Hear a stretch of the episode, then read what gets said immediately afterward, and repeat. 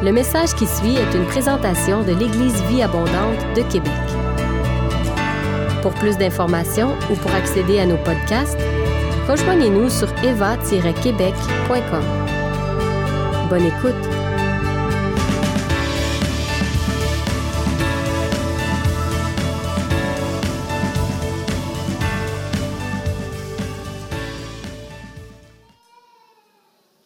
Avez-vous déjà remarqué que Jésus ne priait pas toujours de la même façon quand il guérissait les malades? Dans Luc 13, par exemple, il guérit une femme paralysée en disant d'abord, tu es délivré. Dans Luc 5, il guérit aussi un paralytique en disant, tes péchés sont pardonnés avant de le guérir. Dans Jean 5, il dit rien de tout ça. Il fait juste le guérir. Il dit Prends ton lit, lève-toi et marche. Pourquoi cette différence-là? C'est comme si Jésus discernait des causes sous-jacentes en dessous de la maladie de ces gens-là. Un esprit dans Luc 13, un péché dans Luc 5 et simplement la malédiction générale sur la création, des, maladies ordinaires dans Jean 5. Et les disciples semblaient avoir compris ça, que Jésus voyait ces choses-là. Dans Jean 9, il lui pose une question. Il demande à Jésus ce qu'il discerne à propos d'un aveugle de naissance. On peut mettre la diapo. Rabbi, qui a péché? Cet homme ou ses parents pour qu'il soit né aveugle? C'est comme s'il demande à Jésus, c'est quoi la cause en dessous de sa cécité de naissance? Et Jésus ne dit pas que la question est idiote, parce que c'est un peu bizarre comme question. Hein? Est-ce qu'un bébé peut avoir péché? C'est ça qu'il demande. Est-ce que c'est le bébé qui avait péché ou ses parents?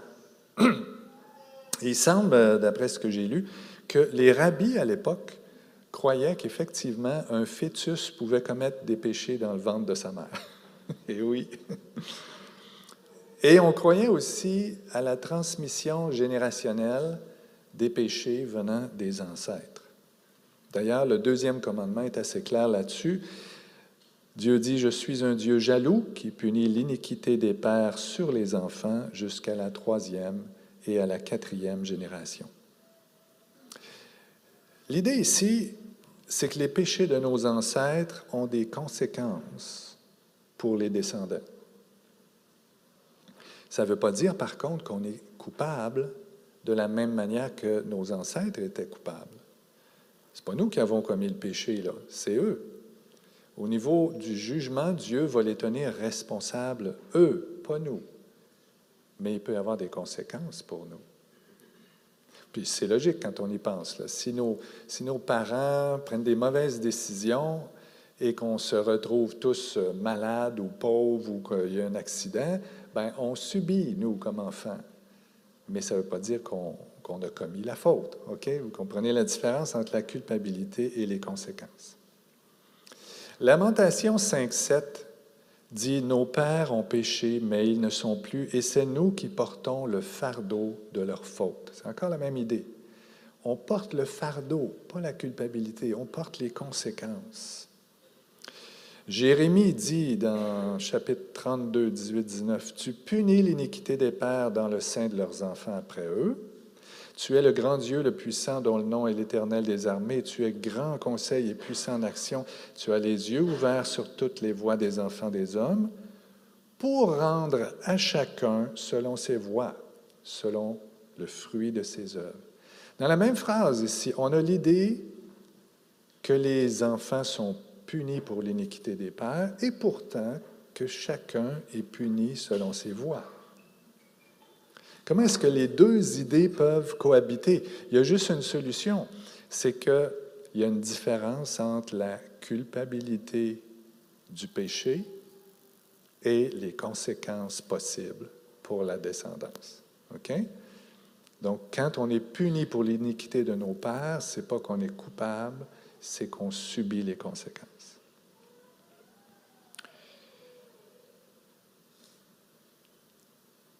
Quand j'ai compris ça, tout s'est éclairé au niveau de ce que les Écritures disent et de ce que c'est les liens générationnels. Et si on revient à l'aveugle né en Jean 9, les disciples demandent s'il y a un lien générationnel ici. Et Jésus répond non. Il n'y a pas de lien générationnel et ce n'est pas non plus le bébé qui avait péché dans le ventre de sa mère. Ça serait simplement ici aussi une simple maladie issue du péché originel, une maladie congénitale. La rubéole, par exemple, peut donner, euh, peut faire qu'un enfant naît aveugle. C'est un virus que la mère peut attraper pendant sa grossesse. Mais la question, croyez-vous que la rubéole existait quand Dieu a créé Adam et Ève? Je pense que non. Je pense que ces choses-là sont venues de la chute. Et la chute a entraîné des conséquences. Et dans le fond, le péché originel, c'est le même principe que les liens générationnels. Dans Romains 8, on voit car la création a été soumise à la vanité, non de son gré, mais à cause de celui qui l'y a soumise. Alors, celui, c'est Adam. Adam et Ève, en péchant, ont soumis la création à la vanité. Et jusqu'à ce jour, la création tout entière soupire et souffre les douleurs de l'enfantement.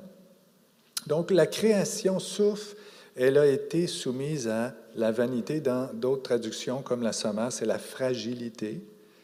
Les humains, les humains ont des conséquences, mais les animaux aussi, les plantes, euh, tout est devenu fragile, tout est devenu malade à cause du péché. Il y a un lien entre le péché de l'humanité et la détérioration de la création. C'est la même chose en Genèse 3, 17. Dieu dit, le sol sera maudit à cause de toi, c'est à force de peine que tu en tireras ta nourriture. Il produira des épines et des ronces. Avant le péché originel, ce n'était pas comme ça. Il y avait des fruits abondants dans le jardin d'Éden. Il y avait juste à les cueillir. Mais Dieu dit, bon, tu vas, cultiver le jardin, tu vas t'en occuper.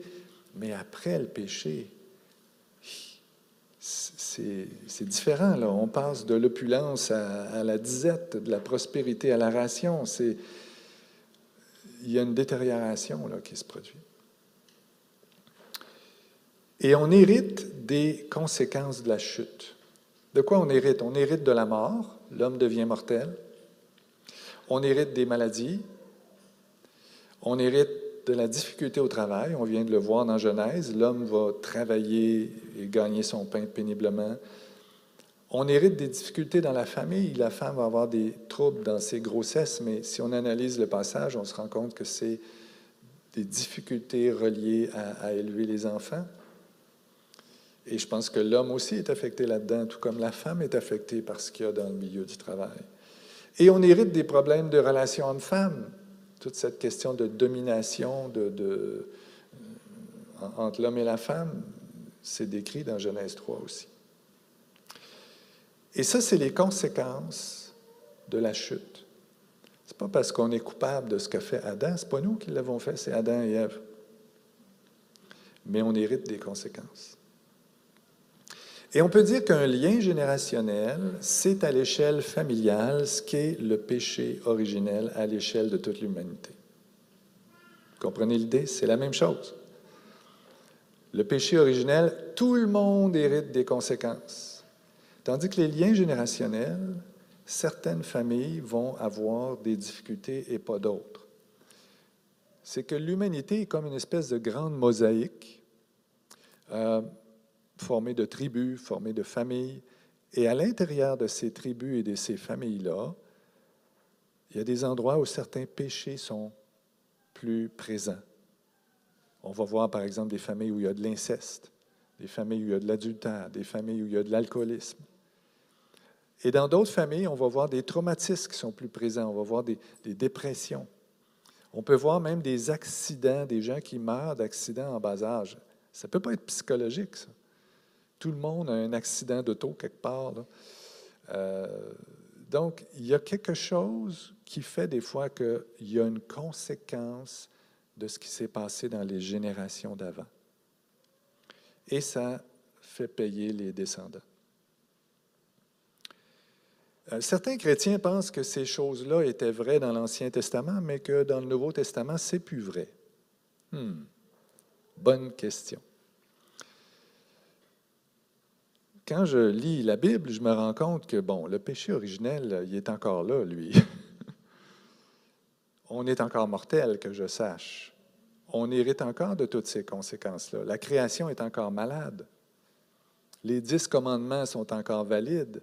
Et dans le deuxième commandement, ça, ça dit bien que les descendants peuvent hériter des conséquences de l'idolâtrie, parce que le deuxième commandement, c'est ça, tu n'auras pas d'autre Dieu devant ma face. Alors tout ce qui est idolâtrie, tout ce qui est occultisme, c'est bien reconnu par tous ceux qui font de la délivrance, ça peut avoir des conséquences pour les générations qui suivent.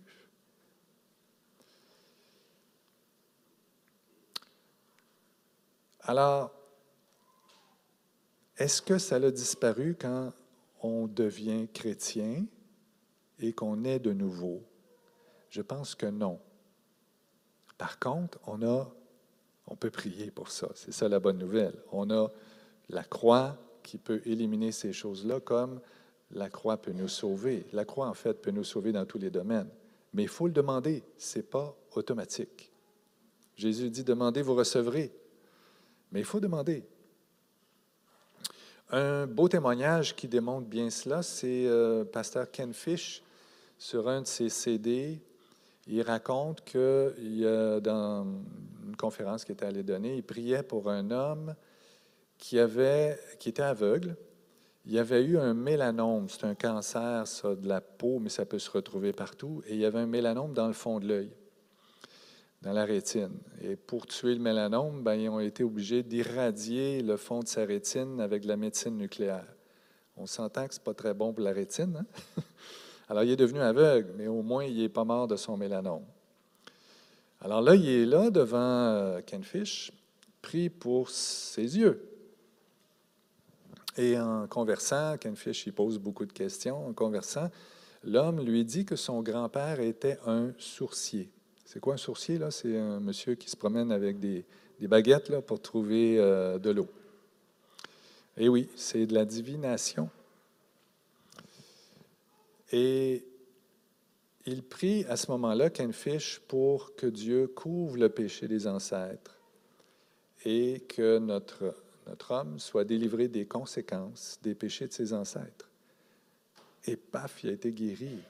Il s'est mis à voir. Il a été guéri de, Avouez que c'est un gros miracle. Ta rétine est détruite par la médecine nucléaire et Dieu fait que tu peux voir. Ça veut dire qu'il a régénéré la rétine à l'intérieur de, ces yeux-là. Euh, mais ça nous montre aussi la puissance d'un péché générationnel. Et on peut suspecter les péchés générationnels justement quand il y a des concentrations de maladies dans certaines familles. Il y a aussi le don de discernement des esprits qui peut le montrer. Et il y a parfois des esprits mauvais qui entretiennent ces malédictions-là et qui euh, amènent des maladies ou euh, entretiennent des péchés, des traumatismes dans les familles. Et il faut chasser ces esprits générationnels-là.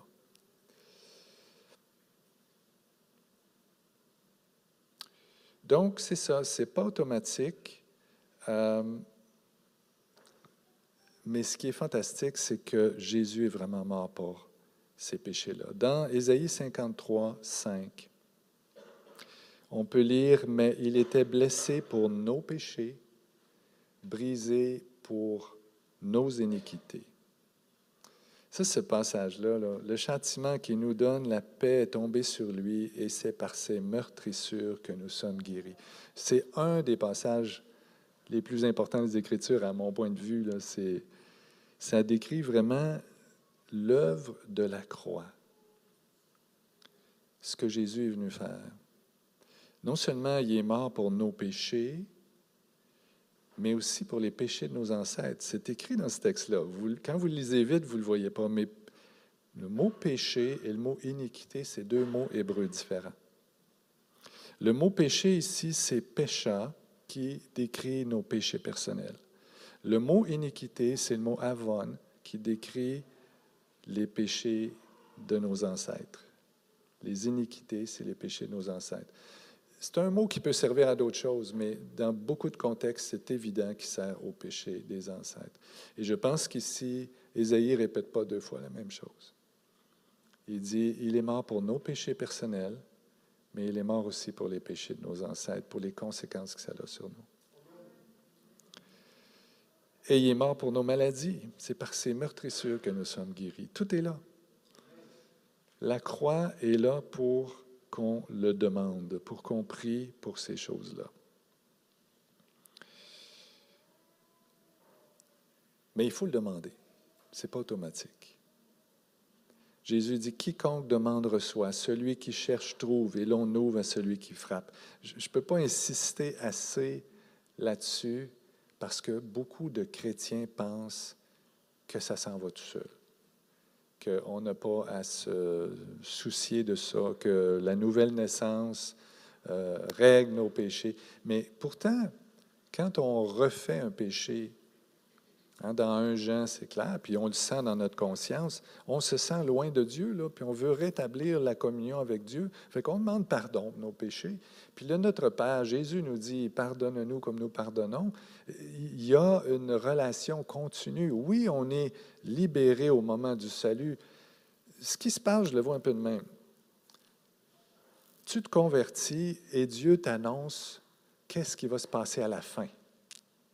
Il te donne tout de suite le scénario de la fin. Le scénario de la fin, c'est que tu vas être avec moi pour l'éternité, dans un lieu où il n'y a plus de péché, plus de maladie, tu es libéré. Fait qu'on peut tout de suite se réjouir. Youhou! On est sauvé. OK? Mais entre les deux, on peut appeler le royaume pour qu'il vienne maintenant. Que ton royaume vienne. Et là, c'est toute l'œuvre de la sanctification et de la libération qui prend place ici maintenant. OK? Alors là, c'est le pardon des péchés pour rester toujours en présence de Dieu dans une conscience pure, c'est la guérison des maladies, c'est la délivrance des mauvais esprits et c'est briser les liens générationnels. Ça, c'est prendre possession du royaume ici, maintenant. Et pourquoi on peut le faire? C'est parce qu'on peut demander un acompte sur l'héritage futur par le Saint-Esprit qui vit au milieu de nous.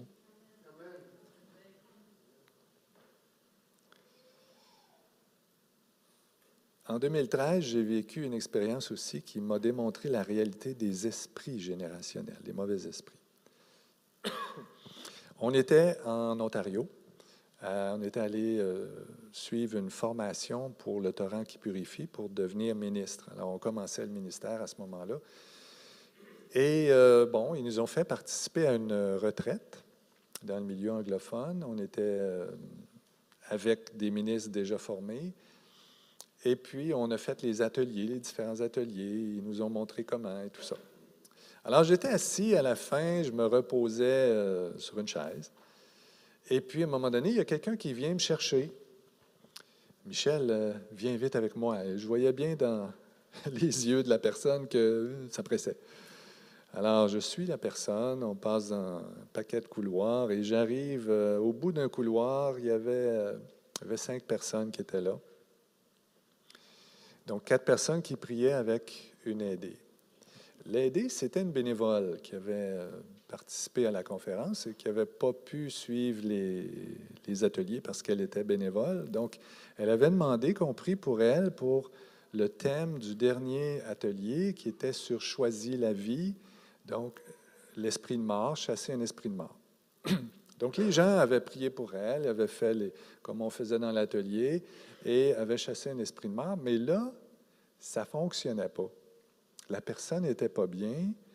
Et euh, ben c'est là que Diane, qui était avec ce groupe-là, a demandé qu'on vienne me chercher. Donc j'arrive, et puis euh, quand je m'approchais, j'essayais de m'approcher de la personne, elle reculait, elle se penchait, ça ça pas bien. Fait que on priait pour savoir pourquoi ça fonctionnait pas. Diane recevait que c'était relié à sa mère. Mais la, jeune dame disait que tout allait bien avec sa mère. J'ai posé aussi des questions pour voir si le problème était médical, parce que le problème, c'est qu'elle se trouvait pas belle et puis elle était plus capable d'avoir des, des, relations avec son mari. Alors, j'ai éliminé euh, une dépression postpartum, des choses de même. C'était pas ça non plus. Puis elle avait vu un médecin, tout ça. Alors, à ce moment-là, c'est intéressant ce qui s'est passé. Que son mari faisait partie des gens qui priaient pour elle. Et son mari a dit Oui, mais ta mère aussi, elle se trouve pas belle. Et ta grand-mère aussi, elle se trouve pas belle. Et finalement, les trois avaient le même problème. Et là, on s'est dit Oh, mais ça peut être générationnel. Et on a simplement chassé un esprit de mort générationnel. Et là, instantanément, la fille a complètement changé et euh, elle a été délivrée. Alors, je suis sorti de là en me disant, wow, ça fait une différence de percevoir quand quelque chose est générationnel et quand quelque chose ne l'est pas. C'est vraiment important. Vous voyez, on sort avec du bagage des fois de ces formations-là. Alors, je vous encourage à prier là-dessus, euh, dans le sens de demander au Seigneur, euh, est-ce qu'il y a des domaines dans lesquels je pourrais avoir certains liens reliés à mes ancêtres? Est-ce que ma santé pourrait être affectée, mes finances, ma sexualité, ma relation avec Dieu? Demandez-lui de vous montrer. Réfléchissez un peu aussi à ce qui se passe dans votre famille, si vous connaissez euh, vos ancêtres un peu, parce que vous pouvez prier pour ces choses-là. Demandez à Dieu de, couvrir les fautes de vos ancêtres et briser ces liens-là. Il y a plus de détails dans le chapitre 10 de mon livre sur les liens générationnels, sur comment prier. Vous pouvez aussi venir nous voir euh, et vous pouvez aussi essayer de prier par vous-même, voir si ça changerait les choses. Alors, mon but n'est pas de vous faire peur ici, juste de vous enseigner là-dessus. Ce n'est pas un sujet, je pense, qui est souvent abordé. Euh, mais ça fait partie de la délivrance du mal. Jésus dit, délivre-nous du malin, délivre-nous du mal. Ça fait partie de l'idée de amener le royaume ici, maintenant, au milieu de nous. Alors, en terminant, je vais simplement faire une prière générale pour tout le monde. On ne fera pas d'appel. Euh, mais il y avait deux paroles de connaissance euh, il y a quelqu'un qui a reçu tantôt euh, que Dieu voulait guérir quelqu'un qui a un problème de poumon. Et euh, il y avait une autre parole sur des oreilles, quelqu'un qui veut guérir des oreilles. Alors, si c'est vous, vous pouvez aller voir quelqu'un pour prier avec vous. Il y a Alain Claude qui peut prier avec vous ou d'autres gens que si vous en connaissez de l'équipe de prière habituelle. Moi, je vais me tenir plutôt à la table de livre aujourd'hui. Oui? Oui?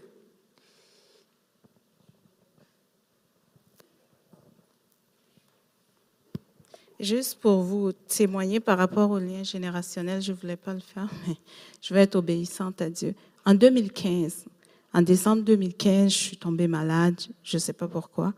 Puis euh, les médecins ont tout fait. J'avais une fièvre jusqu'à, je montais jusqu'à 45, que aucun médecin ne savait pourquoi. Puis à un moment donné, j'avais des ulcères dans la bouche, fait que je mangeais plus, j'avais plus rien. Et euh, j'avoue que j'étais au bord de la mort et tout le monde priait pour moi. Michel, toute l'église priait pour moi. Et une nuit, le Seigneur m'a donné un rêve et dans le rêve, il m'a montré qu'il y avait une porte ouverte. Donc j'étais dans une voiture, mais la voiture n'était pas barrée. Donc il y avait une porte ouverte dans ma vie. Et puis j'ai prié, j'ai demandé à... Quand je me suis réveillée, le Seigneur m'a dit ton nom. Je dis mon nom qu'est-ce que mon nom a à voir? Fait que j'ai appelé ma mère. J'ai dit, le nom que je porte vient d'où, maman? Et puis, elle dit, non, le nom que tu portes, elle m'a donné l'origine de mon nom que je porte. Mais, et je dis, mais Seigneur, ce nom-là ne veut pas dire. C'était une dame qui servait le Seigneur au temps de ma mère, et puis ma mère voyait vraiment l'onction de Dieu sur sa vie. Et puis la, ma mère a voulu me donner le même nom parce qu'elle prophétisait que j'allais le faire plus tard quand j'allais grandir. Mais finalement, le Seigneur insistait sur mon nom. Et finalement, je me suis rendu compte que c'était mon nom de famille. Et je viens d'une famille où les femmes sont des guerrières. Donc, le sang a été répandu à travers ce nom-là. Et automatiquement, et puis je ne vais pas donner trop de détails là, puis le Seigneur m'a dit, appelle Pasteur Michel. Puis j'ai appelé Pasteur Michel, puis avec, euh, il a prié avec moi. Et j'avais passé 14 jours à l'hôpital où les médecins, sincèrement, ne savaient plus rien. Je dépérissais, je dépérissais, mais ils trouvaient rien, en fait, de ce qui se passait. Et quand Pasteur Michel a prié, le lendemain, je vous dis le lendemain, tout était parti. Absolument tout. Et je suis passée de ne pas pouvoir manger avec les ulcères dans la bouche. Le lendemain, les ulcères, ça met du temps pour être guéri, là. Mais le lendemain, automatiquement, j'ai des photos de toutes les ulcères. C'est parti. Automatiquement, une guérison miraculeuse. Donc, c'est juste nous témoigner, dire, des fois, on comprend pas. On veut comprendre avec notre cerveau. Moi-même, je comprenais pas. Je dis, Seigneur, mais j'ai rien fait. Et puis, mais ce lien-là était toujours sur ma vie parce que je portais le même nom de famille que, en tout cas, euh, euh, que tout ce qui venait, en fait, depuis euh, des générations sur moi. Amen.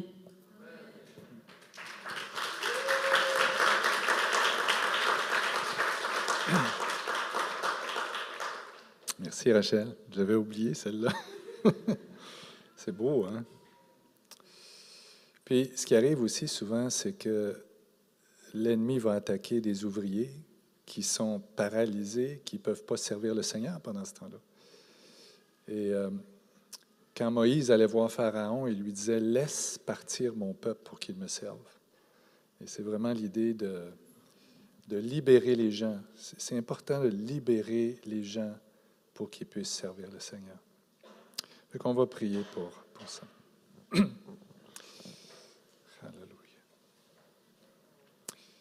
Oui, Seigneur, délivre-nous du mal.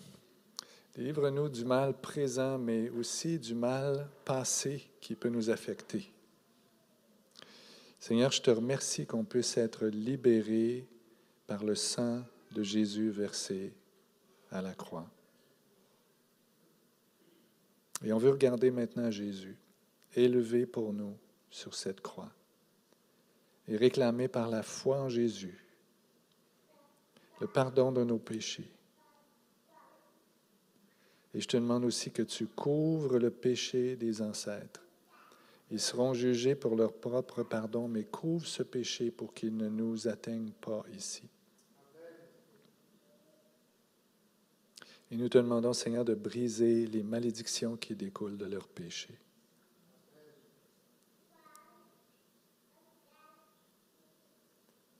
Je te prie aussi que les blessures, les portes d'entrée causées par leurs blessures, les traumatismes qu'ils ont vécus,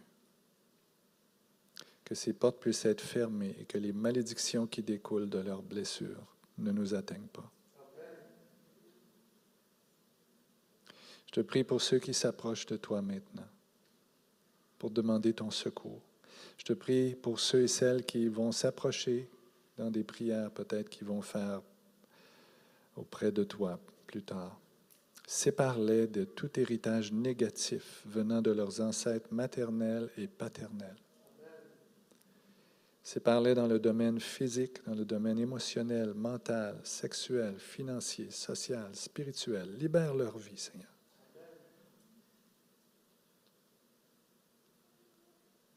Brise toute chaîne, toute malédiction prononcée contre eux par des gens de la famille ou des gens extérieurs à la famille.